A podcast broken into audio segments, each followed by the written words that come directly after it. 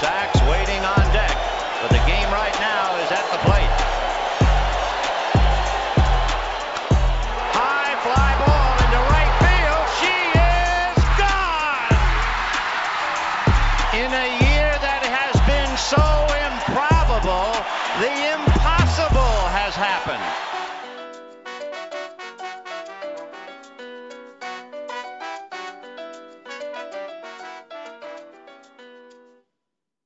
Bonjour à toutes et à tous et bienvenue dans En toute franchise, la série de podcasts qui vous emmène à la découverte des 30 franchises de MLB. Lors de la précédente émission, on avait mis le cap sur la capitale pour parler des Nationals. Aujourd'hui, changement d'ambiance et de climat surtout, puisqu'on file euh, au soleil du côté de la Floride pour ce 18e épisode. Et quand on pense à la Floride, on pense évidemment à Miami qui a vu la MLB débarquer en 1993 en même temps que les Rockies du Colorado. Mais à l'inverse de son jumeau de naissance, la franchise de South Beach a déjà gagné par deux fois le titre suprême. Mais ce qui est marquant avec ces Marlins, hein, c'est qu'ils l'ont emporté lors de leurs deux premières participations en playoff et surtout sans titre de division. On y reviendra évidemment. Euh, à ce jour, hein, les trois qualifications en post-saison de l'équipe l'ont été via la wildcard. Euh, donc c'est vraiment une, une, première dans l'histoire de, de, la MLB. Et mis à part hein, ces, ces, trois escapades, Miami reste tout de même une équipe associée à la loose euh, en effet, euh, à une saison de ses 30 ans, les Marlins affichent un bilan total de 2438 défaites, exactement pour seulement 2088 victoires. Euh, pourtant, hein, même durant les saisons difficiles, Miami a toujours pu compter sur des joueurs qui sortent de l'ordinaire. Et c'est ce qui caractérise bien cette équipe et qui a gardé un peu de rayon de soleil dans le cœur des fans de cette magnifique franchise. et pour m'en parler aujourd'hui, j'accueille Marion. Salut Marion, comment ça va? Salut Martin, salut à tous. Bah, écoute, ravi de te retrouver pour, tu l'as dit, euh, parler d'une franchise euh, très particulière, hein, avec euh, peu de playoffs, mais des titres, des grands joueurs, mais un collectif bien pourri. Donc, on va se régaler, je crois. Il n'y a jamais tout qui va en même temps du côté des Marlins, mais c'est ce qui fait un peu la beauté de, de, cette équipe. Donc, vous l'avez compris, hein, on a un copieux programme aujourd'hui. Alors, je vous propose d'y aller, monter dans votre meilleur décapotable, car aujourd'hui, on défile sur Ocean Drive pour parler des Miami Marlins.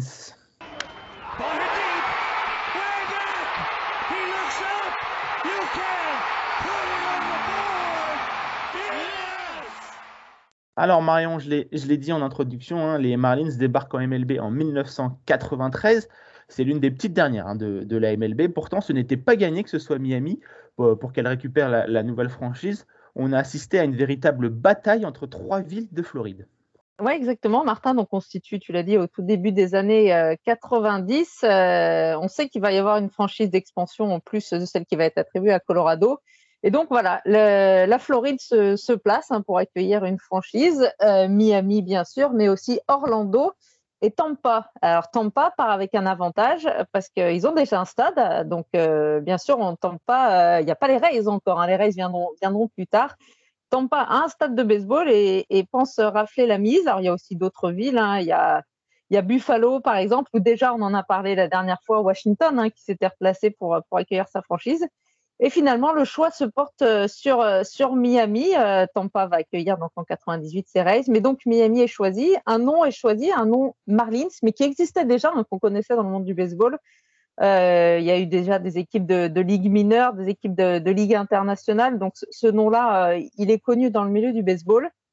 Et donc c'est parti pour cette franchise euh, de, Miami. Qui va se lancer, qui va, qui va se lancer avec un, vrai, on l'a dit, donc la Floride voulait son équipe et il y a, y a, vraiment un vrai intérêt du public qui n'est pas forcément le cas quand on regarde les affluences à Tampa ou à Miami aujourd'hui. Mais pourtant, je vous assure qu'à l'époque, il y avait vraiment une, grosse attente. Et, euh, et, et, des matchs euh, de, de pré-saison, enfin des, des, premiers matchs qui sont organisés en Floride avec, contre des franchises euh, MLB qui attirent jusqu'à 60 ou 65 000 spectateurs. Hein. donc c'est vraiment, c'est vraiment du lourd. Et ouais, ouais, c'est vraiment l'influence. Alors cette franchise, elle naît vraiment en fait à, à l'été 91 avec la nomination d'un président qui est Karl Barger, qui est en fait le président des Pittsburgh Pirates, qui est nommé président des Marlins et un GM qui arrive, un GM Dave Dombrowski, qui était GM des Expos et qui devient donc le GM des, Marlins. On construit comme ça petit à petit toutes les pièces. Et en fait, les Marlins vont commencer euh, par se lancer en, minor league, en fait, avant de débuter en major league. Donc, il y a un premier manager qui est nommé. Et donc, ils vont faire la saison 92 en, en minor league. Ils vont aussi sélectionner pendant cette année 92 leur premier choix de, draft, qui restera pas forcément dans, l'histoire. On a parlé de Zimmerman du côté des Nats la dernière fois, qui lui sera resté dans l'histoire de, la franchise. C'est Charles Johnson, un catcheur. Bon, on en reparlera un peu plus tard. Hein. et, donc voilà, tout se met petit à petit, petit à petit en place sur ces années 92. Alors malheureusement, cette, euh, cette franchise de, Miami, elle voit le jour euh, un petit peu. Euh, il y, a une affaire un petit peu tragique. C'est, je vous parlais de Karl Barger et, et ce Karl Barger, en fait, il décède. Donc, il est nommé en 91 et il décède en 92. Ah, c'est, le président, on le rappelle, hein, de la franchise. Hein, donc, c'est le, haut placé. Hmm.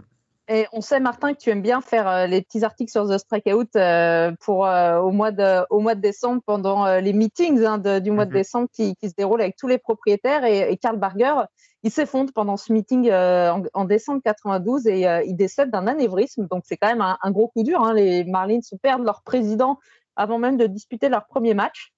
Euh, mais voilà, donc euh, la franchise se, réorganise et, c'est parti en, en, 93 avec un premier sprint training officiel, une victoire pour leur premier match. Et c'est parti le 5 avril 1993, premier match euh, de saison officielle pour Miami. Et là encore, une victoire, c'était face aux Dodgers. Histoire de bien commencer son histoire, ça fait toujours plaisir hein, de, se battre, les, Dodgers pour commencer une histoire euh, en, MLB. Euh, du côté du, stade, Marion, hein, euh, les Marlins, enfin les Miami, du coup, n'a pas encore de, stade attitré. Ils doivent le, partager hein, avec le club de NFL des Dolphins. Hein. Exactement. C'est pour ça que je vous parlais de grosse affluence, en fait, parce qu'ils bénéficient du coup des infrastructures des Dolphins, qui sont une équipe, une équipe phare la, de la NFL. Donc, on parle de plus de 60 000 spectateurs il va falloir attendre, on en reparlera euh, un peu plus tard, il va falloir attendre quelques années hein, pour que les Marlins possèdent leur, euh, leur, vrai stade. C'est pour ça qu'il y avait un doute sur l'attribution de la franchise à Miami, parce que je vous disais que Tampa avait déjà un stade de mmh. baseball. Mmh. Et donc là, il bah, faut, faut, partager, mais bon, jouer dans un écrin comme, euh, comme le, stade des Dolphins, c'était pas mal pour, pour commencer. Cette fameuse année 93, la première, on passe là-bas, hein, du côté de Miami, des 3 millions de spectateurs franchis euh, la barre des 3 millions. Il y a peu de d'équipes qui la franchissent chaque année. Euh, on parle toujours des mêmes, on parle toujours des Dodgers, des Yankees. Cette mhm. barre des 3 millions, elle est un peu symbolique. Et ben, à Miami, on l'a franchi pour cette première année, preuve qu'il y avait vraiment une grosse attente euh, sur cette équipe. Et on, rappelle, hein, juste pour être très très précis, la franchise des Marlins ne s'appelle pas encore Miami Marlins à ses débuts, c'est encore le nom Florida Marlins, euh, avec les accords pour l'attribution de la franchise. Euh, le, président de Blockbuster euh, Entertainment, donc Wayne Wizenga, décide de passer un accord avec la MLB pour que la franchise aille à Miami, mais s'appelle Florida Marlins pour essayer d'englober un petit peu toutes les villes de Floride et justement essayer d'attirer de plus en plus de, spectateurs au stade Marion. Effectivement, tu as bien fait de le préciser. C'est vrai qu'aujourd'hui, on parle des Miami Marlins mais on va le voir, les premiers exploits, c'est avec un petit F sur, euh, sur mm. la casquette. Tu as tout à fait raison. Et euh, mais donc même avec ce petit F sur euh, la casquette, hein, comme toutes les franchises d'expansion, hein, les débuts sont compliqués hein, sportivement. donc tu l'as dit, et on, le sait peut-être, mais en 94 et 95, il y a la, la, grève, donc ça n'aide pas forcément une franchise à bien se, se, se développer. Pourtant, en 96, on commence à sentir une belle montée en puissance de l'équipe avec un bilan presque à, l'équilibre. Donc c'est déjà une belle avancée pour cette équipe qui était dans les fins fonds de, la MLB euh, pendant ces trois premières années. Et c'est là que le front office décide de passer aux choses sérieuses en 97 avec le recrutement d'un grand manager, Jim Leyland. Ouais, tu as raison, Martin. C'est 96, un peu la première année charnière. Euh, déjà, il y a un, fait sportif qui n'est pas anecdotique. Euh, c'est le premier no hein, de l'histoire de la franchise. Il y a des franchises qui courent après un no depuis très longtemps, euh, voire euh, qui n'en ont pas eu, si je me, si me trompe pas. Euh, là, bah, Miami, dès 96, c'est Al Leiter qui signe un no Et puis donc, en octobre 96, la nomination de Jim Leland comme manager. Et Jim Leland, eh ben, il va propulser les, les Marlins dans une autre dimension dès cette année 97 marqué au mois de juin par un deuxième no-hitter, ça traîne pas, hein. Kevin Brown qui signe ce, ce no-hitter qui est tout proche, hein. je crois que c'est un ou deux batteurs près de signer un perfect game. Et donc 97 va marquer la première qualification en playoff euh, après une victoire euh, face euh, au défunt Montréal Expose. Et donc c'est parti. Alors tu l'as dit, hein, pas de titre de division, on passe par la wild card hein, pour se qualifier pour, pour les playoffs Miami. Ça sera un peu le gimmick et la, régulière de ces, de Marlins pour leur peu de qualification playoff. Et donc c'est parti. Alors pour cette, pour cette première, ils affrontent les, les Giants en, Division Series. Alors c'est pas encore les grands Giants des années 2000. C'est les Giants de Barry Bond, de Jeff Kent. C'est quand même des, des, des, garçons très très sérieux quoi. Exactement, c'est Barry Bond, mais c'est pas voilà, c'est pas encore la dynastie qu'on va voir quelques années quelques années plus tard. Ça passe en, en Division Series. Mais alors, par contre, on se dit qu'en Championship Series, euh, ça va pas le faire parce qu'on parle donc des Marlins qui ont euh, 4 ans d'existence et qui affrontent les Braves. Les Braves des années 90, on rappelle, c'est euh, euh injouable euh, niveau du pitching. Hein, c'est Maddox, c'est Glavine, c'est Small, c'est Nigel. C'est vraiment euh, bah, la meilleure équipe, la meilleure rotation depuis plusieurs années.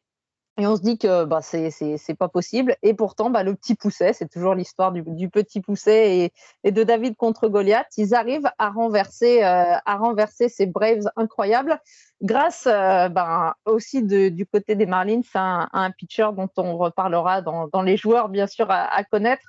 Parce que si les Braves avaient leur, euh, leur pitcher, euh, leur rotation magique, les, les Marlins, ils avaient un certain Livan Hernandez euh, qui est rookie pour cette année 97 et va, qui va tenir la dragée haute, qui va même sortir un match à 15 strikeouts euh, face aux Braves dans le Game 5. Euh, et sous l'effet de ce, de ce rookie, de ce lanceur cubain incroyable, et eh ben les Braves vont, vont remporter cette série contre les Marlins, pardon, vont remporter cette série contre les Braves 4-2, hein, donc on va même pas au septième match, tant qu'à faire. Et là, eh ben, on se retrouve en World Series face à une, autre grosse équipe de ces années 90 qui, elle, euh, contrairement aux, aux Braves, n'avait pas été titrée. C'est les Indians. Bah, qui devaient se euh, frotter les mains de ne pas affronter les Braves justement en, en, post-season. Et bah, malheur à eux, hein, malheureusement, euh, puisque spoiler, les, les Marlins vont, vont l'emporter. Hein. Exactement, tu as raison. Les Indians devaient dire Ah, ça y est, c'est notre année, on n'a pas les Braves face à nous, alors que ça avait été plusieurs affrontements comme ça. Et, euh, et, ben les Marlins, pareil, avec leur, statut de tout petit pousset, et ben ils, créent la sensation. À chaque fois dans cette série, ils vont prendre l'avantage. Hein, c'est eux qui vont euh, qui vont prendre l'avantage. Cleveland va à chaque fois revenir euh, revenir à égalité. Donc tout va se jouer au septième au septième match. Alors il y a des matchs un petit peu de de légende. Déjà le game 3 où il y a il y a 7 partout dans la neuvième manche et Miami explose complètement. Pardon, pas Miami. Les Marlins, Floride explose complètement dans neuvième ils, ils, sont à Miami, mais c'est vrai qu'à l'époque, c'est encore les Florida Marlins, effectivement. Et le Game 3 va se finir finalement à 14-11, alors qu'il y avait 7 partout avant la neuvième manche, donc une neuvième manche complètement folle. Les Marlins qui vont prendre l'avantage au Game 3, donc je disais qu'ils vont se faire rattraper encore derrière.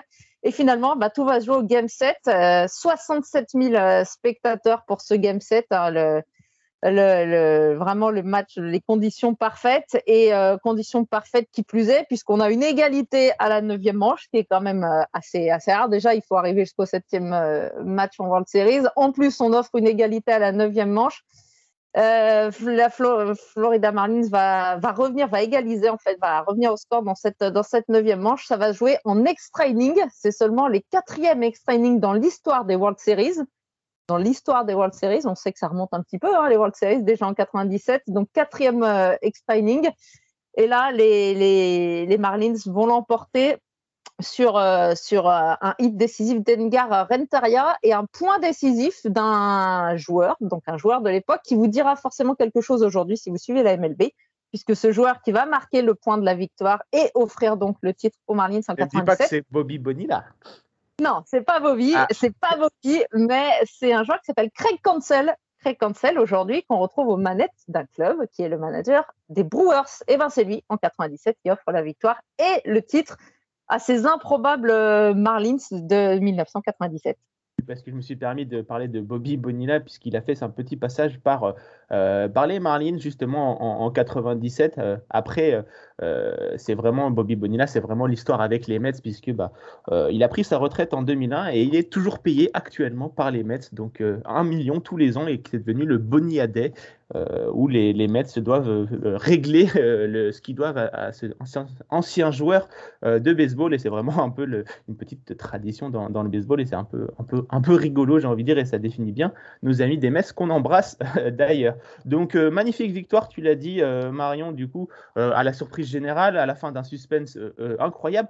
Dans cette équipe, il y avait quand même des joueurs assez, costauds hein, du côté des, des Marlins. On a parlé, donc il y a Edgar Renteria, il y a Gary Sheffield aussi, qui, sont des, très bons joueurs de, de, baseball. Et il y a aussi un, garçon, Kevin Brown, au, pitching, qui a été étincelant toute la saison, mais qui en World Series a eu un peu plus de mal. Et c'est un peu ce qui représente sa carrière. Quoi.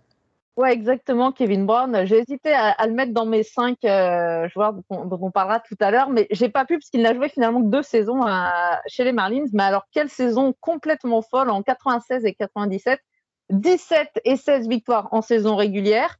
Euh, il a des, une ERA de, de 1,89 et, de 2,69 l'année suivante. Donc ici, je voulais dire Noiter en 97. Euh, donc vraiment saison régulière, c'est Lace hein, euh, à, côté, aux côtés du jeune, euh, du jeune Livan Hernandez. Seulement voilà, notre Kevin Brown, eh ben, il s'effondre totalement dans les World Series. Il a deux défaites hein, sur les. Donc on a dit que ça se joue en sept matchs. Lui, il a lancé deux matchs et il, se fait pulvériser en World Series. Hein. Il concède 15 hits en, en, deux matchs. Il concède 10 runs. Enfin, vraiment, il s'est effondré. Tu l'as dit, c'est un peu, c'est un peu cette image qui va traîner tout le temps. C'est-à-dire, c'est, c'est un lanceur qui est capable du meilleur comme du pire. Euh, et, et, finalement, voilà, ça, il aurait pu écrire un petit peu sa légende hein, sur ces sur ces World Series. Et je vous l'ai dit, finalement, c'est Livan Hernandez qui a qui a tiré toutes les épingles de, du jeu sur, cette, sur, ce, sur ce lanceur. Et c'est lui finalement qu'on retient plus que Kevin Brown, qui avait pourtant été étincelant en 96-97. Kevin Brown, hein, qui est quand même un très très bon joueur de MLB, qui est très souvent dans l'ombre hein, de, de, ses autres, de autres joueurs dans, dans ses équipes, mais qui a été un, énorme lanceur de la fin des années 90 et du début des, des années 2000. Euh, mes Astros se rappellent quand il jouait avec euh, les San Diego Padres. Mais bref, euh, après ce, ce, titre des, des, World Series, on s'attendait justement à, la, création d'une dynastie, Marion, puisque tu l'as dit, il y, a des, jeunes joueurs, avec notamment en tête de proue Livan Hernandez. pourtant, euh, c'est très compliqué hein, l'après-titre pour les, Marlins avec quatre coachs en cinq ans, un nouveau propriétaire. Donc au niveau, au niveau des, Marlins, c'est difficile. Euh, pourtant, en 2003, euh, et comme en 97, un peu sorti de nulle part, un peu de façon inattendue, les Marlins vont se retrouver en post-saison pour la deuxième fois de leur histoire. Grâce notamment, là encore une fois, ils vont se baser sur leur pépite, un certain Miguel Cabrera effectivement, alors pour en arriver à 2003, il va falloir passer par une bonne, grande, grosse gueule de bois qui va durer quelques années, tu l'as dit. Alors 98, c'est quand même marqué donc par la naissance d'une deuxième équipe floridienne, floridienne, on en parlait tout à l'heure, les Rays. Donc il va y avoir, euh, va falloir partager le public hein, maintenant. Euh, euh, donc donc ça va être un peu plus compliqué, même si les Marlins attirent toujours du monde. Voilà, on passe par des années difficiles.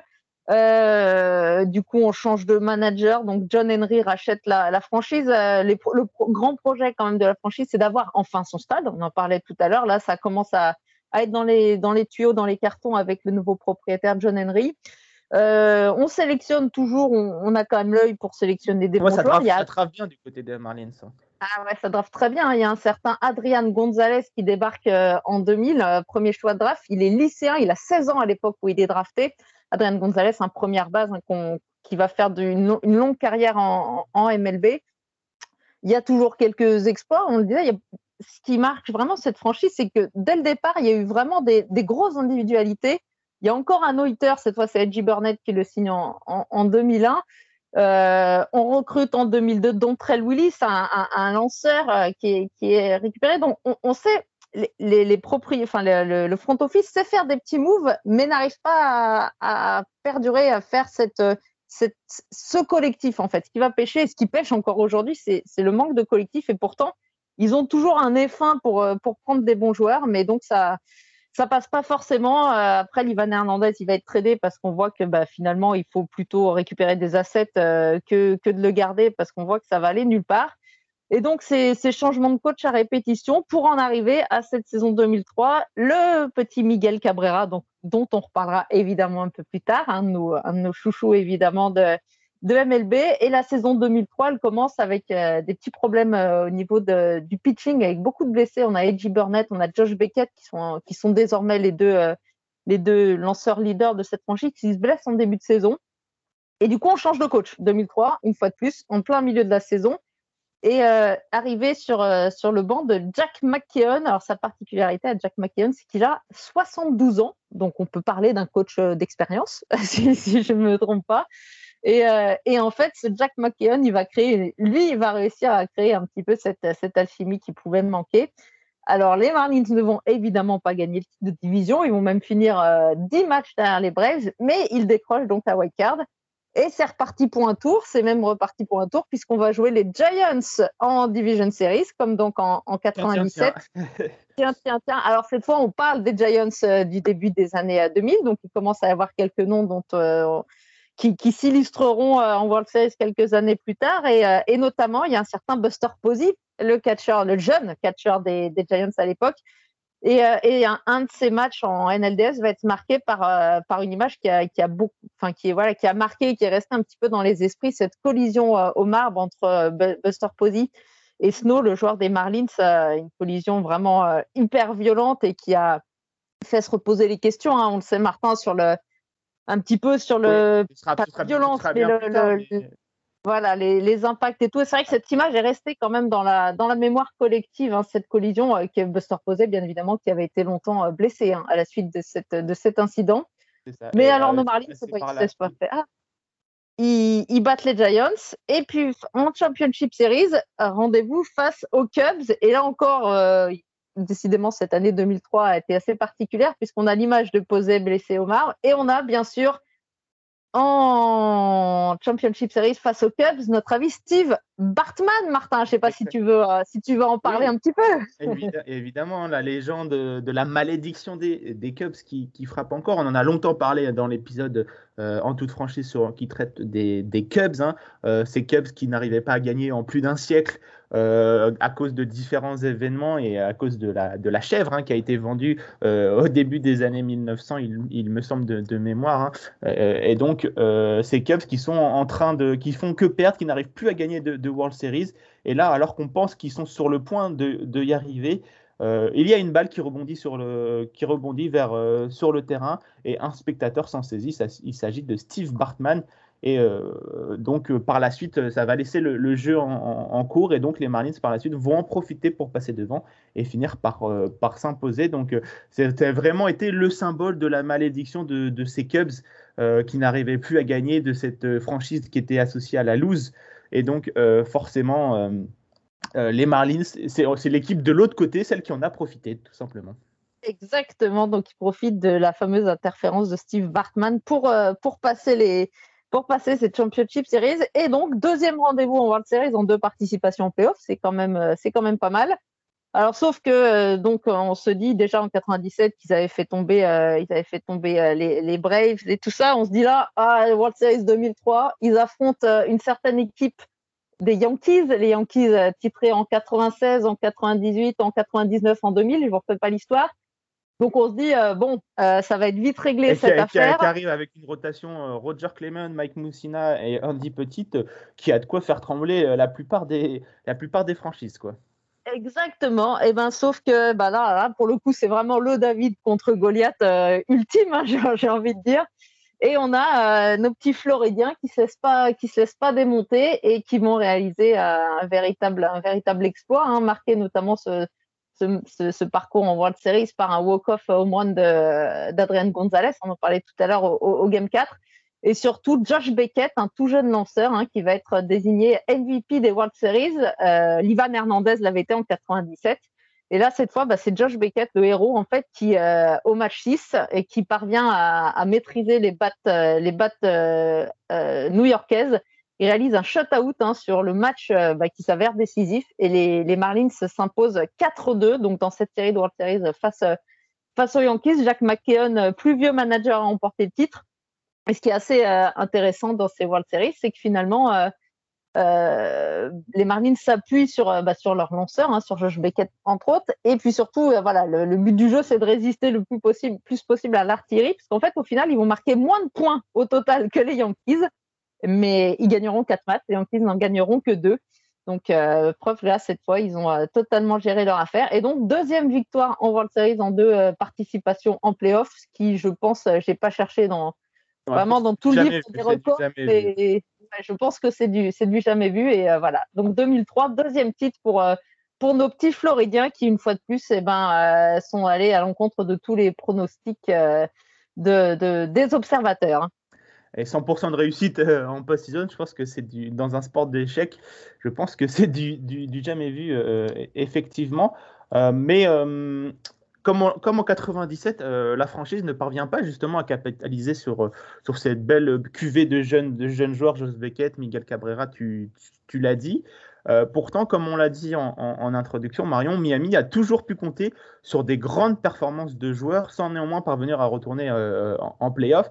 Euh, c'est-à-dire qu'il y a toujours eu des superbes joueurs à Miami et, dans la franchise des, Marlins, mais sans jamais réussir à, porter son équipe suffisamment pour atteindre la, post-saison. Et cette fois, il faudra attendre presque 20 ans pour regoûter au baseball d'automne, Marion. il va y avoir beaucoup de bas euh, dans, cette, dans cette période de, presque, que presque 20 ans, mais il y a quand même quelques lueurs d'espoir pour les fans qui a permis justement de garder un petit peu ses, supporters. C'est grâce à des performances de magnifiques joueurs. Oui, exactement, c'est vraiment ça. Hein. On a donc Josh Beckett euh, qui s'était révélé en 2003. En 2005, il va avoir 15 wins en, saison régulière, dont Trell Willis, dont je parlais tout à l'heure. C'est 22 victoires en 2005. Il termine deuxième du Cy Young. Le, le, petit Miguel Cabrera, là, on pressant que ça va être quand même un sacré joueur. Il signe des saisons à, 30 home runs euh, en 2004, en 2005. Euh, il y a un nouveau lanceur euh, au Marlins qui s'appelle Hannibal Sanchez. Il évalue aussi de, son no-hitter hein, en 2006. Donc toujours des performances assez incroyables. Alors il y a un changement notable sur le banc. Hein. On va passer du plus vieux coach à remporter les, World Series à un, jeune coach qui arrive en 2005. en tout cas, coach débutant qui s'appelle Joe Girardi. On parlait des Yankees, donc Joe Girardi, ancien catcher notamment des, Yankees. Il arrive euh, en 2005 à, Miami. Et ben, dès 2006, il va être élu euh, manager de l'année, Joe Girardi, euh, parce qu'il a, il arrive quand même à, à maintenir, j'allais dire à peu près un niveau convenable. on va dire. Un, convenable, un bilan équilibré, et parce que se détache donc des individualités en, en 2006. Donc Joe Girardi nommé manager de l'année, et les Marlins ont dans leur rang aussi le rookie de l'année, Anler Ramirez. Alors, un petit chouchou personnel dont je vous reparlerai tout, à l'heure. Donc voilà, c'est ça. C'est, on est capable de sortir euh, toujours des, jeunes joueurs euh, très, très performants. On s'appuie quand même aussi sur, euh, sur, des, sur des vétérans et on arrive, bon an, mal an, à arriver ouais, à 80, 80, ouais, à peu près autour de 80 victoires chaque année. Alors, c'est pas suffisant, évidemment, pour, pour retourner en playoff, mais bon, on se maintient. C'est un petit peu en fait, finalement, à part quelques exploits individuels, on, ne parle plus trop des, euh, des Marlins. À part peut-être, en, excuse-moi de te, couper, on, reparle des, des Marlins, c'est en 2006.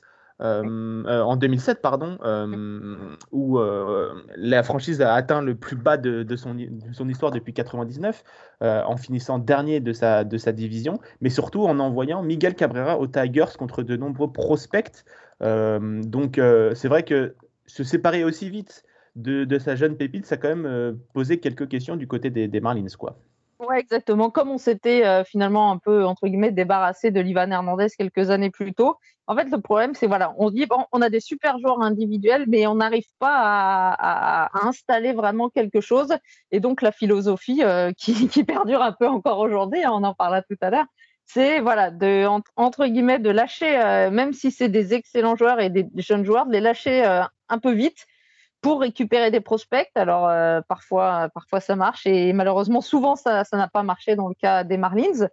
Euh, on a toujours ce petit ce petit néfin à, prendre des rookies. Un Chris Coglan qui est élu euh, rookie de qui est désigné rookie de l'année en 2009. On a Anler Ramirez dont je parlais tout à l'heure qui récupère un titre de le batting title aussi en 2009 en, en, Ligue nationale. Donc voilà, il y a, y a, des petits trucs, mais mais mais on, on fait, on, je pense que le front office ne n'arrive pas à, faire que ça, que ça marche, quoi, tout simplement, qui est, ce collectif. Alors quand même, on arrive euh, aux années 2010. Euh, La nouveauté, c'est quand même euh, un nouveau stade. En 2012, premier match au Sun Life Stadium. Ah, pardon, le Sun Life Stadium, c'était le nouveau nom du, du, du stade qu'il partageait avec les Dolphins. Et désormais, on arrive dans le nouveau stade qui s'appelle assez simplement finalement le, le Marlins Park en 2012. Ça marque quand même un premier, enfin un gros changement. Alors on se dit, bon, allez, les Marlins, ils s'installent dans leur stade.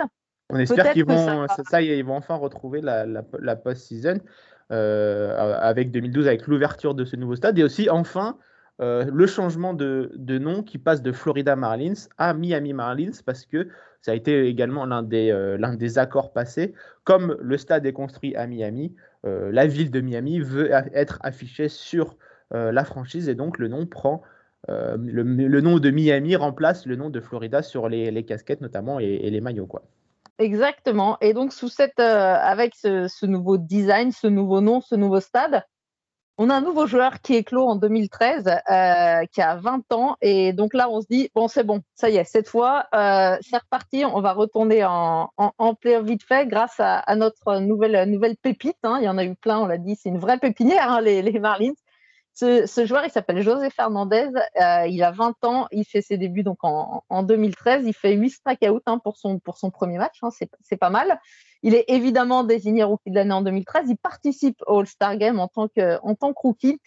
Donc, euh, bon, on se dit, c'est pas mal. Là, euh, on, est bien parti. On va monter quelque chose autour de ah, lui. surtout, que, surtout que excuse-moi Marion, surtout qu'en 2012, certes, c'est un nouveau stade, mais il y a eu beaucoup de, départs de, la franchise de joueurs euh, iconiques. Euh, euh, ton petit chouchou Anley Ramirez, Hannibal Sanchez qui était également échangé. Il y a John Johnson, José Reyes, Mark Boyerler, Emilio Bonifacio, John Buck, donc que des noms qui étaient des, piliers un peu de cette équipe des, des dans les années 2010.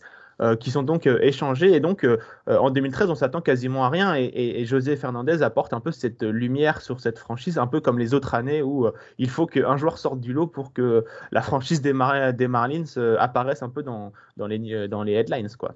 exactement, c'était vraiment le gros rebuild de l'année. L'année d'avant, on a fait le ménage, on voulait pas emmener tout le monde dans le nouveau stade on fait le ménage et on se dit qu'on va construire euh, cette fois qu'on va y arriver autour de José Fernandez et puis autour d'un autre euh, joueur de cette euh, franchise des Marines, un certain Giancarlo Stanton qui, qui en, 2000, en 2014 va signer ce qui à l'époque était le plus gros contrat de l'histoire des sports US, hein, le fameux contrat à 325 millions de dollars sur 13 ans signé en 2014 par Giancarlo Stanton. Euh, donc là, vraiment, on se dit à, Miami, euh, c'est autour de ces deux, joueurs hein, qu'il faut, euh, qu'il faut construire et qu'on va enfin pouvoir faire perdurer cette franchise dans le temps. Alors, il y a un petit X, c'est que José Fernandez, comme beaucoup de, jeunes lanceurs, il doit arrêter, sa saison 2014 à, cause d'une blessure au coude. Hein. Il va passer par l'opération Tommy John. Mais en 2015, il va revenir et il va revenir euh, très fort. Hein. Il fait 11 starts sur cette année 2015. Il, a 6 victoires. Il a une ERA qui est, qui à moins de 3. Donc lui revient, sauf que Giancarlo Stanton, lui, se blesse. Et ça tiens, va être un peu... tiens, tiens, tiens, tiens, ça, ça, va être un peu le problème en fait de ces, euh, de, de, ces Marlins qui vont pas pouvoir compter en fait en même temps sur leur, euh, sur leur, sur leur deux stars. Euh, et, euh, et, qui ne vont pas réussir vraiment à, à, faire, à faire quelque chose, alors qu'il y avait quand même. Il y avait du potentiel, ouais, il, y avait plein de, il, y avait... il y avait plein de jeunes joueurs, tu l'as dit, José Fernandez, euh, il y avait Giancarlo Stanton, évidemment, et ensuite il y, en avait, Christian Jelic. Et on était en train de se, faire une magnifique petite équipe du côté des Marlins, avec une majorité du joueur du cru, et c'est ce qui, je pense, est très important du côté des Marlins, c'est que ça a toujours été une franchise qui euh, on l'a dit euh, au début d'émission, on travaille très bien dans le recrutement des, jeunes, que ce soit des jeunes sud-américains ou même au niveau de, la draft. On sait très bien drafter et à chaque fois, euh, ils arrivent à arriver en MLB et apporter et contribuer immédiatement à, la franchise. Il n'y a pas de période de transition, entre guillemets. C'est-à-dire que quand le rookie est appelé, il est tout de suite quasiment efficace. Quoi. Ouais, exactement. C'est que, alors Stanton, voilà, est-ce que ce fameux contrat de, de, 13 ans, il y avait beaucoup de beaucoup d'espoir. Euh, on, va savoir ce qui, ce qui va être advenu après. Tu l'as dit, on a dit Gordon aussi, qui est un super joueur qui rencontre qui, qui est lui aussi euh, qui décroche le batting title. Enfin voilà, il y a, plein de pièces, mais comme c'est vraiment, j'ai l'impression de me répéter depuis le début, c'est qu'il y a toutes les pièces pour faire que ça marche. Et ça marche pas. Et je crois qu'aujourd'hui, ils ont toujours pas trouvé la recette magique. Alors on se dit, ah, il faut euh, prendre des joueurs un peu des, vétérans pour encadrer. Alors en 2016, euh, déjà, on, nomme Don Mattingly manager, ce qui n'est pas, ce qui est pas anecdotique. Hein. On verra, on verra ce qui, ce qui va refaire de la, de la franchise. En, 2016, euh, on fait venir aussi Ichiro, enfin il y a Ichiro Suzuki aussi qui est sous le maillot des Marlins. On se dit avec un vétéran de la sorte, lui il va pouvoir. La légende. voilà, la légende de Ichiro va pouvoir un petit peu faire peut-être faire le, enfin trouver, faire que, que, que ça passe enfin c'est sous le maillot des Marlins hein, qui signe son 3 millième hit. C'est pas anecdotique, ça fait une petite, une petite pierre de plus dans le, dans, dans au palmarès, enfin dans, dans, cette histoire, des Marlins. Ouais, des, Marlins. Hein, c'est pas, on voit souvent en boucle cette image. Donc voilà, c'est sous le maillot des Marlins. Donc voilà, il se passe des choses, des choses intéressantes. John Carlos Stanton, il remporte le home run derby dans cette année 2016. Donc voilà, c'est ça, peut passer, on, se dit ça, ça va même passer. Au, au niveau sportif, euh, c'est plutôt pas trop mal. Euh, euh, ils, sont dans, ils sont dans les clous pour une éventuelle qualification jusqu'au rush, jusqu'avant le, rush final. Donc on commence à se dire ah peut-être, peut-être il y a moyen de, il y a moyen de moyenner comme on dit. Ouais, exactement. Sauf que malheureusement, on a parlé de, de, la naissance un petit peu tragique de, cette, de cette franchise avec le décès du président. Et tu l'as dit, 2016, euh, ils sont pas très loin, mais l'année, euh, la, fin de saison 2016 est, euh, est vraiment est, marquée par, bah, par une tragédie hein, du côté des Marlins parce que notre notre pépite, notre lanceur José Fernandez trouve trouve la mort hein, à l'âge de 20, 23 ans, hein, si je me trompe pas, 24 ans, dans un accident de bateau juste en fin de en, fin de fin de saison 2016, le 25 septembre. Euh, il a un accident de bateau avec, euh, avec une ou deux personnes également à bord, donc euh, au large de, Miami. Il avait signé le, José Fernandez une saison All-Star, 16 victoires dans cette saison de 2016. Il était revenu vraiment au, niveau auquel on, l'espérait pendant son année rookie exceptionnelle. Et, voilà, les Marlins sont victimes ben, d'un terrible terrible sort, terrible destin avec la, mort en fait de leur ben, de leur lanceur star. Et donc là, on se dit, bah, c'est ça va, ça va repartir un peu à l'envers, quoi. C'est vraiment terrible. Hein. Il y avait, vraiment moyen de faire quelque chose. Et puis, et puis finalement, cette année 2017, euh, alors est-ce que porté justement par le souvenir de José Fernandez et de se dire, euh, il faut pas, enfin voilà, il faut, il faut lui rendre hommage de la, plus belle des manières quand même possible. À Giancarlo Stanton, il prend quand même l'équipe sur, sur ses épaules et il va établir une saison absolument incroyable. Hein. Il va être euh, MVP de National League avec un record de home run. Il frappe 59 home runs il se rapproche euh, de quand même euh, des, des, top performances qui ont pu avoir lieu dans, dans, l'histoire. Ouais, donc vraiment, euh, Stanton qui, qui porte ça. En plus, Miami organise l'All-Star Game au mois de juillet 2017. Donc, donc on se dit. On essaie de mettre un peu de baume au cœur après le, cette, cette, tragédie et on se dit, bah, les Marlins sont, sont, quand même dans un bon, dans un bon cercle vertueux. Euh, malgré la perte de, leur ace, il reste quand même une franchise euh, efficace et performante, même si pour l'instant, il n'y a toujours pas de qualification en post-season. Quoi. Exactement. Et le nouveau tournant en fait dans cette franchise, c'est euh, donc cette fameuse année 2017 au mois d'octobre, donc juste à la fin de la saison. Eh ben nous on a on a des nouveaux des nouveaux propriétaires. La franchise est revendue et euh, un certain, un certain euh, Derek Jeter euh, entre dans le, capital de, cette franchise. Alors, c'est pas lui l'actionnaire majoritaire, mais il met, beaucoup d'argent dans cette franchise des Marlins. Et, il devient donc l'un des, co, des propriétaires minoritaires de, des Marlins. Donc, on se dit, ça y est, c'est plus d'un milliard d'euros hein, la, vente de, des Miami Marlins. Et donc là, on se dit, bon, il y a, y a, un changement de, de, propriétaire, ça va insuffler, euh, ça va ah, insuffler des nouvelles choses. Mais euh, c'est vrai qu'on se dit peut-être que cette arrivée de Derek Jeter, c'est peut-être euh, une vengeance euh, de cette défaite au World Series en, 2003 entre les Yankees et, et, les Marlins parce que euh, après des années à végéter en milieu de tableau, on, l'a dit, hein, bah Derek Jeter qui entre au, front office également décide de faire table rase du passé et il entame une immense reconstruction dont on commence à peine à voir le, bout. Euh, ça commence par le trade de Stanton aux Yankees. C'est pour ça qu'on disait que Derek Jeter était un agent infiltré à l'époque. Ouais, exactement. C'est quand même assez marquant, ouais, ce trade euh, absolument euh, incroyable de, de l'énorme contrat de Giancarlo Stanton qui, comme par hasard, euh, va aux Yankees au moment où Derek Jeter arrive, arrive à Miami. on a les trades bah, également de Christian Nelich, on a les trades de Marcel Ozuna, de Dee Gordon. Donc voilà, tu as raison, c'est vraiment table rase totale et, et on repart pour une énième, énième reconstruction. Euh, avec l'espoir bah, qu'enfin on arrive à faire quelque chose. Mais, euh, mais malheureusement, c'est compliqué. Hein c'est compliqué encore aujourd'hui. C'est toujours compliqué maintenant, oui, malheureusement.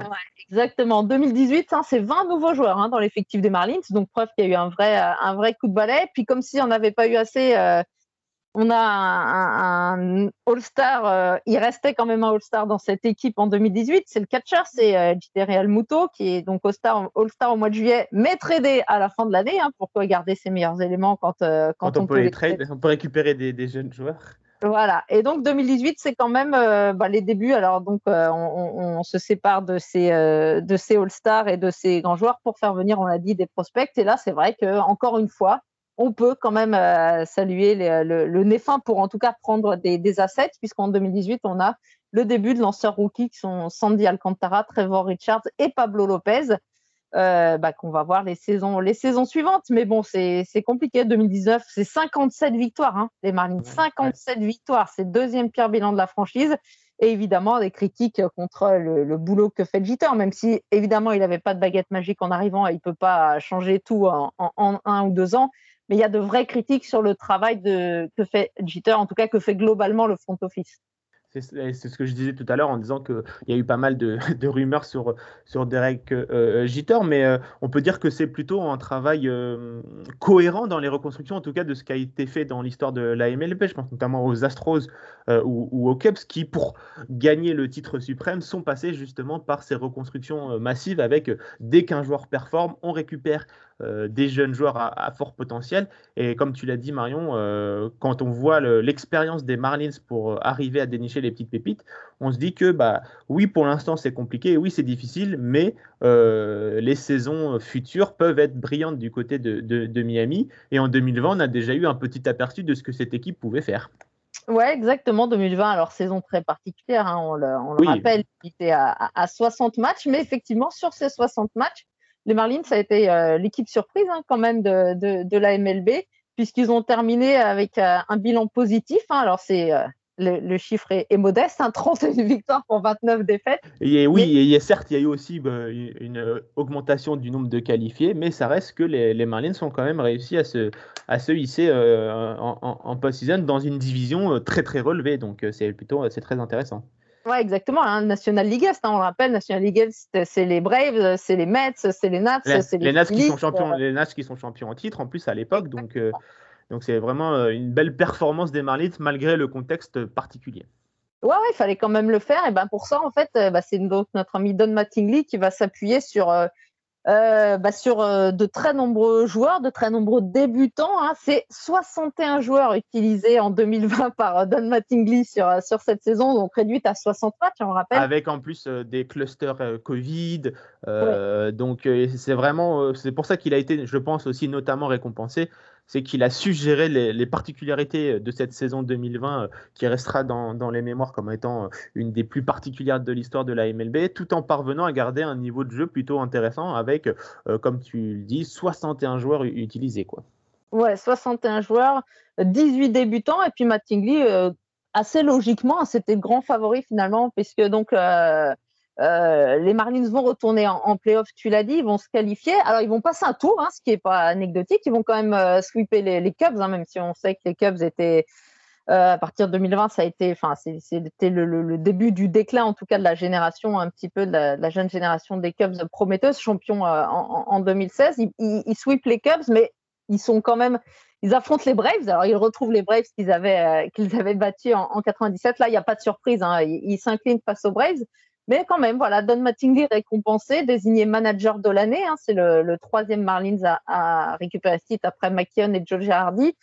Et euh, donc, euh, donc voilà, il y, a eu, quelque chose. Et puis les Marlins vont quand même faire parler d'eux. Alors on a parlé de la polémique autour de, de Jeter du front office qui avait licencié pas mal de monde euh, dans la franchise. Il y avait eu des, petits problèmes comme ça. Mais du coup, on marque quand même le coup sur cette année 2020 aux, aux Marlins et on nomme une femme general manager GM Kimen, on en a, on en a parlé euh, avec nos copains de, Hype hein, notamment, et puis bien sûr sur, sur The Strikeout. Donc une première hein, dans l'histoire du sport euh, professionnel euh, américain. Mm. américain, voilà, de mm. nommer une femme general manager.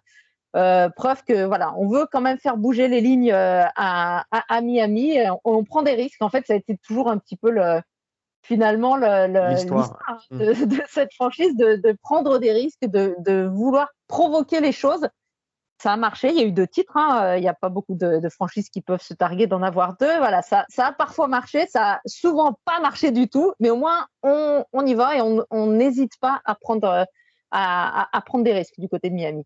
Et puis c'est vrai que ses débuts ont été un peu compliqués à Kim Ng puisqu'elle a dû un peu appréhender euh, un petit peu euh, les fonctions, j'imagine, la pression également. Euh, mais on veut dire que la trade deadline durant l'été de la saison, de la saison 2021 était plutôt réussie, puisqu'elle a envoyé, par exemple, un des moves qui m'a qui marqué, elle a envoyé Starling Marte, donc qui était quand même la star de l'équipe offensivement, mais qui était en fin de contrat, et elle a récupéré un top prospect en échange, Jésus Luzardo, qui est un des meilleurs lanceurs, jeunes lanceurs en, devenir. Donc ça marque, ça montre aussi que, bah, une nouvelle fois, les Marlins, on sait recruter des, les jeunes joueurs, on sait avoir l'œil pour trouver les, bonnes pépites, et le le futur me semble plutôt radieux pour cette équipe des Marlins. Qu'est-ce que tu en penses, euh, Marion, pour l'avenir de cette, équipe, pour finir? Ah ouais. Bah, il y a, comme tu dis, il y a, des pièces, hein, et je pense que Miami va s'appuyer sur sa, rotation, sur sa jeune rotation. Tu as parlé de Louzardon, qui est en plus floridien, donc c'était pour lui, euh, j'imagine, un vrai bonheur de revenir ils ont des, ils ont des pièces intéressantes. Il y a le Sixto Sanchez hein, qui s'était révélé euh, dans les playoffs 2020 et qui malheureusement n'a pas joué en 2021 à cause d'une blessure. On a parlé d'Alcantara un peu plus tôt. Rogers Lopez, il y a plein de choses intéressantes. Mais euh, c'est offensivement que pour l'instant le, le, bas blesse. En tout cas, on est à l'aube euh, de la saison 2022 au moment où on enregistre cette émission. Et ce qui manque un petit peu du côté de CM Marlins, bah, c'est justement c'est offensivement. Il y, y, a quelques trous, on va dire, dans, dans, dans l'alignement. Après, tous les recrutements ne sont pas terminés, mais euh, c'est vrai qu'on on peut se dire que Kim Ng va finir par frapper fort avec euh, cette plénitude de lanceurs. Elle va peut-être pouvoir trouver une perle rare euh, en, attaque et ainsi peut-être enfin permettre à ces Marlins de retrouver la position en gagnant enfin un titre de division, parce que c'est aussi ça qui est marquant, Marion, c'est que les Marlins n'ont jamais gagné le titre de division ils ont pas, ils ont deux banderoles à afficher euh, champion de Series. Ils n'ont aucune banderole à, afficher en étant champion de division dans leur stade.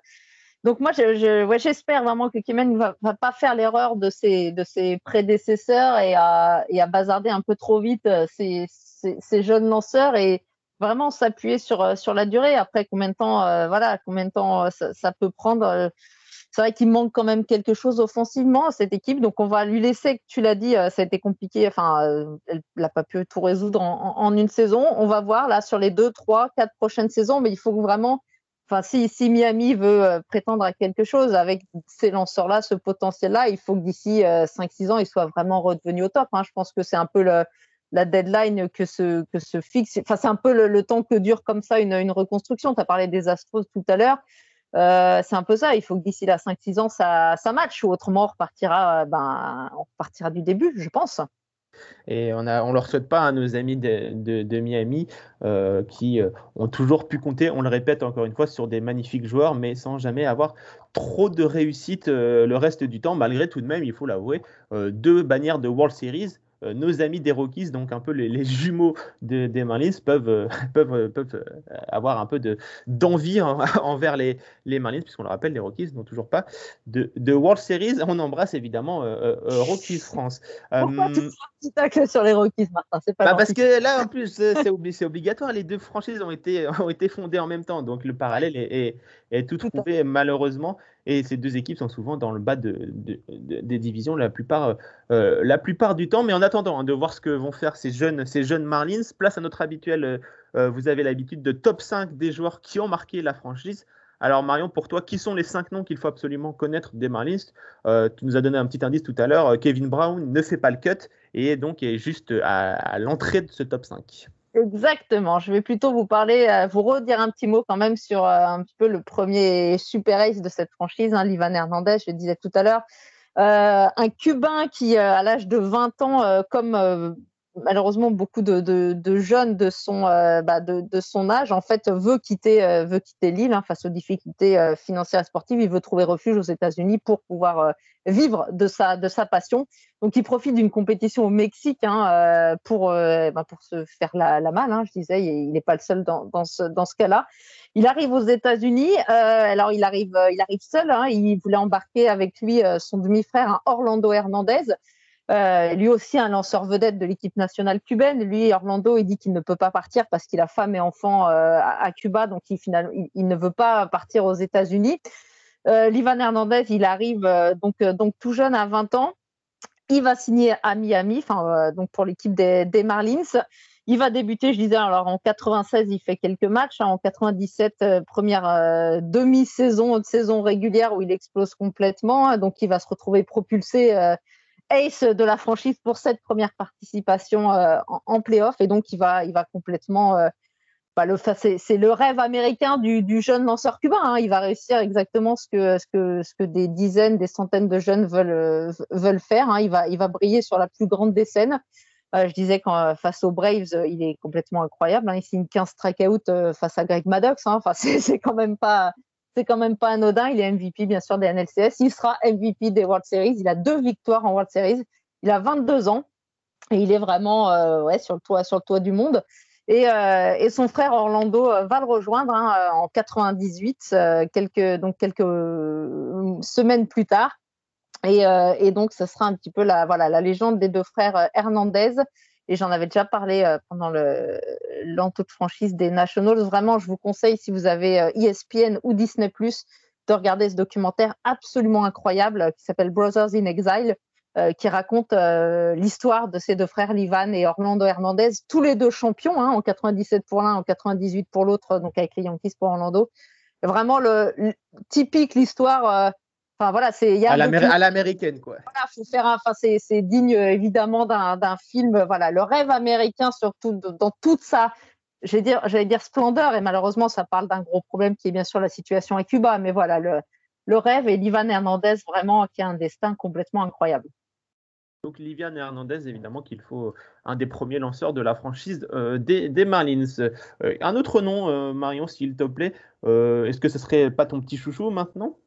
Ah bah je peux parler de mon petit chouchou, le, petit Anler Ramirez, alors qui est pas forcément très, connu, même si euh, même s'il a quand même été élu euh, désigné rookie de l'année, hein, qu'il avait remporté, j'ai dit tout à l'heure, un batting title. En fait, Anler Ramirez, ça a été mon chouchou euh, dès ses débuts. Parce que déjà, il jouait, il jouait shortstop et il avait un numéro 2 dans le dos et il n'a jamais caché qu'il avait ce numéro 2 et qu'il jouait shortstop en hommage à, à certains euh, Derek Jeter. Donc forcément, ça m'a ça m'a touché. Mais surtout, voilà, mais surtout j'adorais en fait. C'était vraiment un, joueur hyper spectaculaire, très fantasque. Euh, il a 22 ans. Hein. Quand il arrive aux Marlins, il avait été récupéré dans un trade de, Josh Beckett, hein, le MVP donc euh, des World Series 2003. qui est tradé, un fameux, le, un des fameux trades des Marlins, donc Josh Beckett, World Series MVP 2003, envoyé aux, Red Sox en échange d'Anne Ramirez en 2005. Et donc, ce Hadley, hyper rapide, hein, qui va faire des saisons à 50, 50 vols de base, euh, hyper spectaculaire, je disais, mais malheureusement pour lui, assez nonchalant, euh, qui va être un peu blessé et, euh, et qui, va ne pas, qui, ne va pas avoir la, carrière qu'il aurait pu avoir peut-être s'il avait été un petit peu, enfin, si l'hygiène de vie avait été un petit peu meilleure et tout ça. C'est malheureusement le, ce qui arrive à beaucoup de joueurs. Hein. Il, avait tout pour, euh, pour briller. Il avait, tellement de, il avait, tellement de, potentiel que peut-être il s'est reposé un peu trop sur ses lauriers et forcément, euh, euh, dans un sport aussi exigeant que le baseball et que le sport professionnel en, général, ça pardonne pas.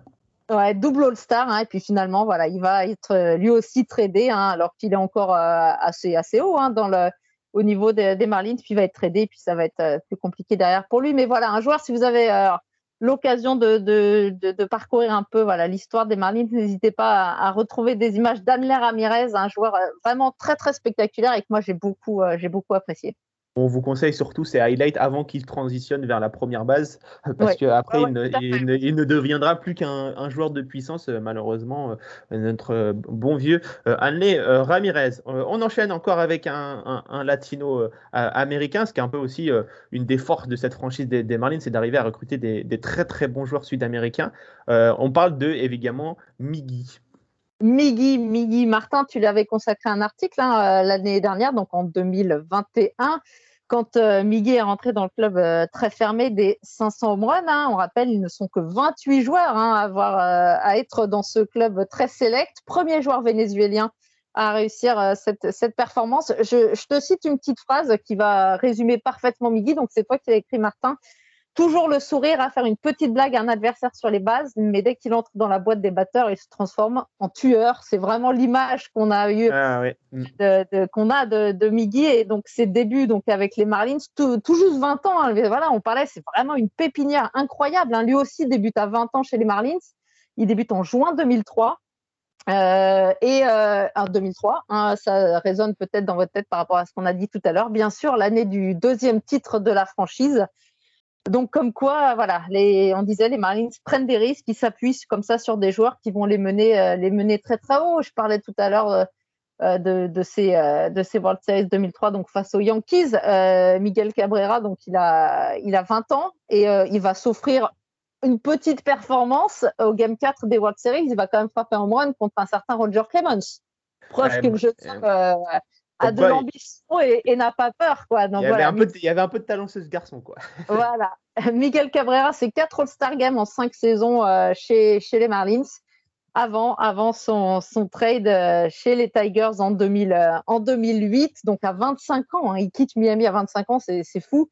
Et puis, c'est sous le. Hein. ah, chez les Tigers, hein, il va devenir euh, la, légende, la légende qu'on connaît, en devenant évidemment euh, MVP, en remportant la triple couronne. Donc, c'est euh, être le meilleur dans les trois catégories phares de, de la MLB. Donc, il était déjà très très bon du côté des, des, des, Marlins, hein, mais chez les Tigers, il a vraiment été consacré comme l'un des meilleurs joueurs de, de sa génération. Exactement, mais ce sourire là de, Miguel Cabrera qu'on connaît aujourd'hui, voilà, il est né, euh, il est né à, Miami et à ses, euh, débuts et, dès le début, ouais, on a, senti qu'il y avait quand même quelque chose euh, chez lui et, preuve en est ce fameux club des 500 au. Et je vais me faire de l'autopub, ça fait un peu bizarre, mais si vous voulez en savoir plus hein, sur euh, Miguel Cabrera, euh, il y a un magnifique portrait sur lui euh, sur The Strikeout. voilà pour Miguel Cabrera. On en est donc à trois joueurs. Il en reste deux, Marion. sur qui tu veux enchaîner? Eh ben, sur l'ami Giancarlo, l'ami Giancarlo qui est lui aussi une des pépites des, Marlins, hein, en tout cas récupéré à la draft. Euh, au deuxième tour hein, de draft, euh, lui, pour, euh, pour Giancarlo Stanton, draft 2007. il va débuter, enfin, il va tout exploser en minor league. Hein. Enfin, c'est déjà le Giancarlo Stanton, batteur de puissance qu'on connaît aujourd'hui. Hein. Il n'a il a pas changé de jeu depuis sa, sa jeunesse jusqu'à jusqu'à aujourd'hui. Giancarlo Stanton, bah, c'est All-Star, c'est vainqueur, je le disais tout à l'heure, du Home Run Derby.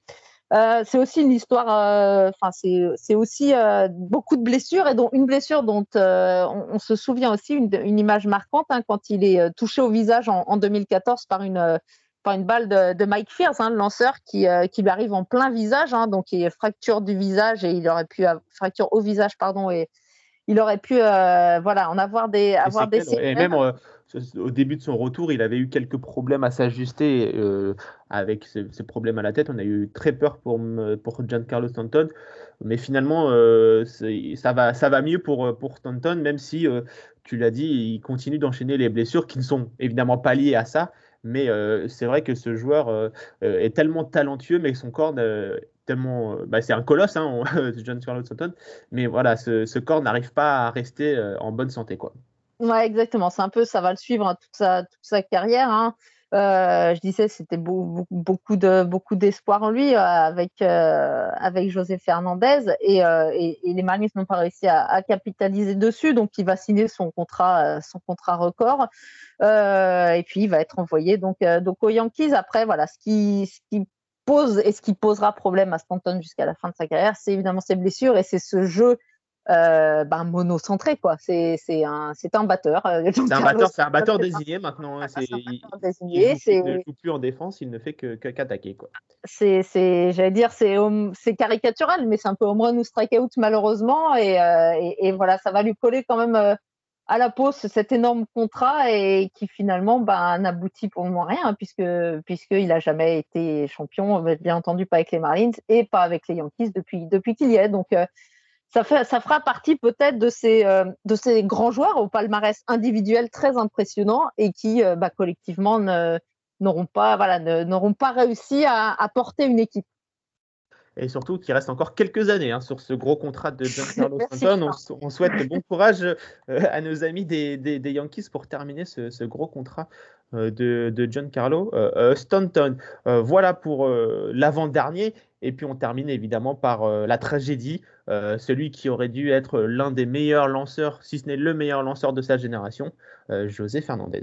Ouais, c'est sûr qu'on finit pas ce podcast sur une note très positive, mais évidemment, j'étais obligé de revenir sur, sur la trajectoire éclair de José, euh, José Fernandez. Euh, je vous disais, rookie de l'année en 2013 et est mort à 24 ans, à 24 ans dans un accident de, bateau en septembre 2016. Alors lui aussi, on parlait tout à l'heure de, de Livan Hernandez, hein, lui aussi c'est un lanceur cubain, José Fernandez, qui lui aussi avait fait défection de Cuba, qui avait euh, il lui avait fallu avec sa famille un trois tentatives hein, qui avaient failli se solder à chaque fois par euh, ils avaient eu peur de, mourir noyés hein, pour rejoindre les États-Unis. Il arrive en Floride, il fait ses études, euh, son lycée à Tampa et il est récupéré. Donc euh, comme il fait son il fait euh, plusieurs années de lycée, il peut être euh, proposé à la draft en fait puisque lui donc a un parcours aux États-Unis. Donc il peut, il, est drafté en fait en 2011, contrairement par exemple à Livan Hernandez qui avait signé comme, comme agent libre. C'est le 14e euh, choix de la draft 2011 et, donc qui va débuter en MLB avec l'anecdote de n'avoir jamais joué à un niveau au-dessus de A+. C'est-à-dire qu'en ligue mineure, il a fait le niveau, niveau rookie, euh, le niveau A+, et bim, à 20 ans, on le propulse parce qu'on sait déjà que, que, ça, va être, un crack, quoi, ça va être un ace. Donc, euh, je vous disais, 8 strikeouts pour son premier match euh, face, euh, aux Mets. dès son année, ses débuts, il fait 14 strikeouts dans un match face aux Indians. Enfin voilà, il enchaîne les records. Il subit donc une opération Tommy John pour sa deuxième saison, mais il revient extrêmement fort en 2015. Il est All-Star en 2016, donc 16 victoires. Pour son dernier match, le dernier match de sa carrière, le dernier match de sa, vie, malheureusement, en septembre 2016, 12 strikeouts en, en, en 8 manches. Et donc, euh, voilà, il décède tragiquement. C'est 70% de victoire. Alors, certes, le ratio, malheureusement, est, très faible. Hein. Il aura au final euh, lancé, peu, de matchs, mais c'est 38 victoires et 17 défaites seulement. 70% de victoire pour, euh, tu l'as dit, Martin, celui qui aurait pu, aurait dû être le, le meilleur lanceur de, sa, génération. Et euh, je vous invite à, regarder, on a fait des articles, bien sûr, au moment de sa disparition. On a, il y a eu un article sur The Strikeout et également, euh, quand on a fait un peu le bilan des années 2010, il était évidemment dans les meilleures saisons au rookie euh, de, cette décennie 2010. José Fernandez, voilà, qui sera un, éternel regret pour, pour cette franchise euh, des Marlins un énorme euh, what if, euh, effectivement. Euh, il n'y a pas de maillot retiré hein, du côté des, Marlins, hein, à part évidemment le, le, numéro 42 de Jackie Robinson, mais qui est retiré dans tous les stades de, MLB. Mais celui de Fernandez, le 16, pourrait être le premier. C'est en tout cas les discussions qui sont en cours du côté de, de Miami, même s'il n'y a pas eu d'update récemment. Mais c'était un peu dans les bruits de couloir que le numéro 16 de Fernandez pourrait être retiré, même s'il il y a quelques problèmes au niveau de l'enquête de José Fernandez mais on reviendra pas, on reviendra pas là-dessus. On préfère garder une bonne image euh, de José euh, Fernandez.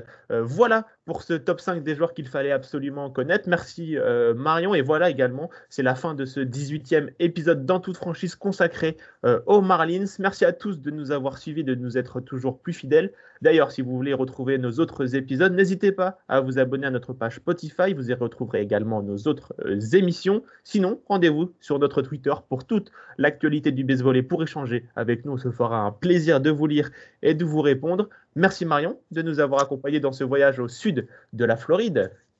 Avec, euh, avec plaisir, c'était sympa de prendre un peu le soleil euh, en plein mois de février, c'était pas mal. on, en avait bien, on en avait bien besoin et on se retrouve très bientôt euh, pour une nouvelle émission. Marion, quant à nous, on se retrouve très vite. En attendant, prenez soin de vous et de vos proches. C'était Martin. Ciao. Bye bye.